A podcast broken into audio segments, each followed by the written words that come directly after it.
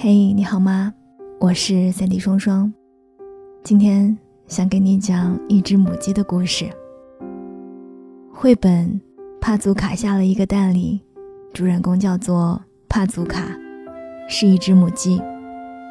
当其他母鸡都在不停下蛋的时候，帕祖卡却一个也没有下出来。他只知道看花、赏月、欣赏美的事物。在同伴眼里，他尽做一些无用之事。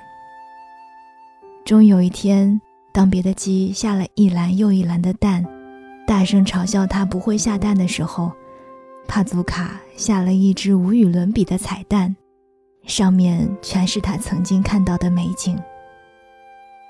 帕祖卡看似每天都在做无用之事，看美丽的花朵，蓝蓝的天空。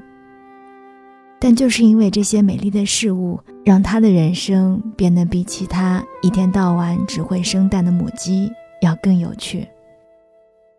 像发呆，看似是无用之事，却能让心灵漫游。别小看这种漫游，很多创意的想法就会在那个时候发生。爱荷华大学的安卓森博士以正子断层造影研究。自由联想的神经基础时，就发现，当受试者随意漫游、无意识自由联想时，他的脑额叶、顶叶区都活化了，从感官还有脑叶中其他部位收集信息，用一种很新颖的方式连接，让他更有创意的思考。你看，很多当下看似无用的认知、发呆的思考、别人眼里不值钱的玩意儿。却能够潜移默化地影响你的认知还有思维。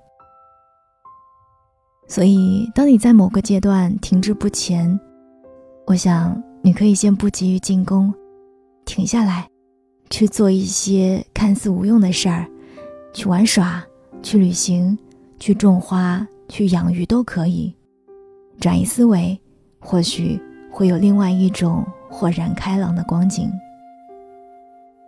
演技精湛的陈道明在一次采访里说：“他在工作之外只做一些无用之事，比如读书、练字、弹琴、下棋，为女儿做衣服，为妻子裁皮包。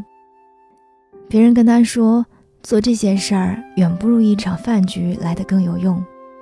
但是在他心里，做这些自己感兴趣的无用之事，会让自己保持自我、本我。”真我，让自己对生活有一颗敏感的赤子之心，活得更有意思。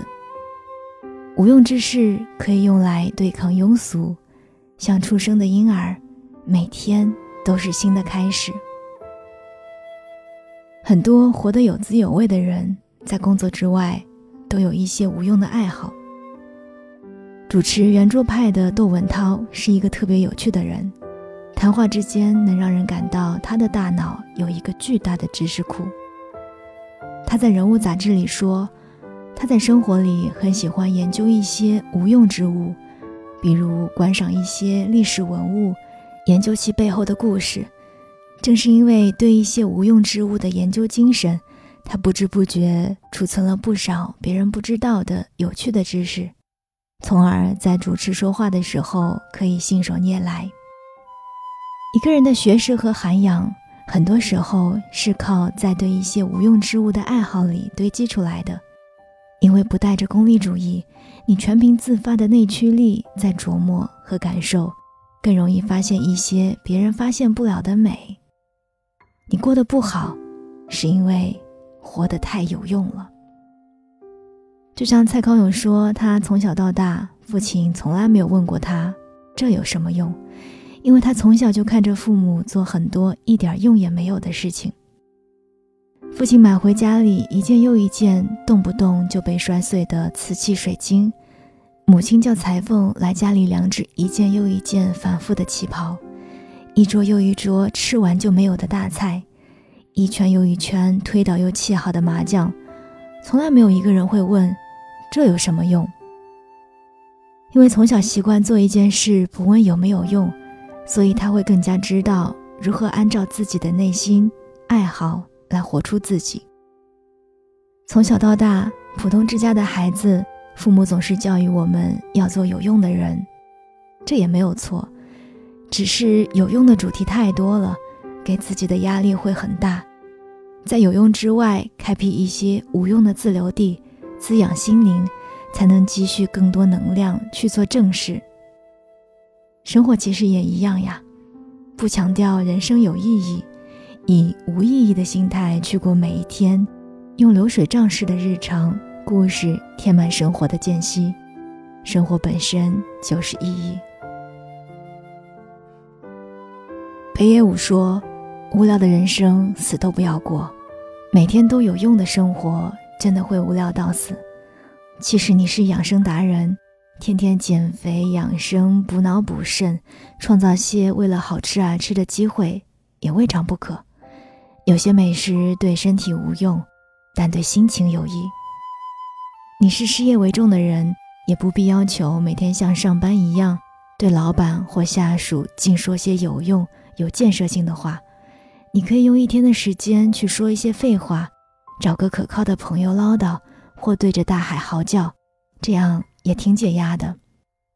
你渴求学业猛进，也不必天天读考试的书，读一点看似无用的哲学，能为你以后的人生想通很多问题。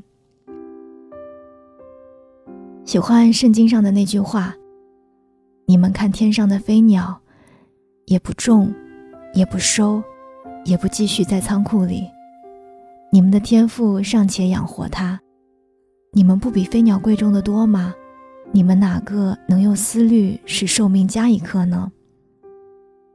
是啊，所以有时候什么都不想，似乎比想的太多要好。躺平有时候也比急匆匆能够走得更远。我是三 D 双双，这里是双份的阳光。愿你的人生在忙碌之余，也可以尝试用一些无用之事。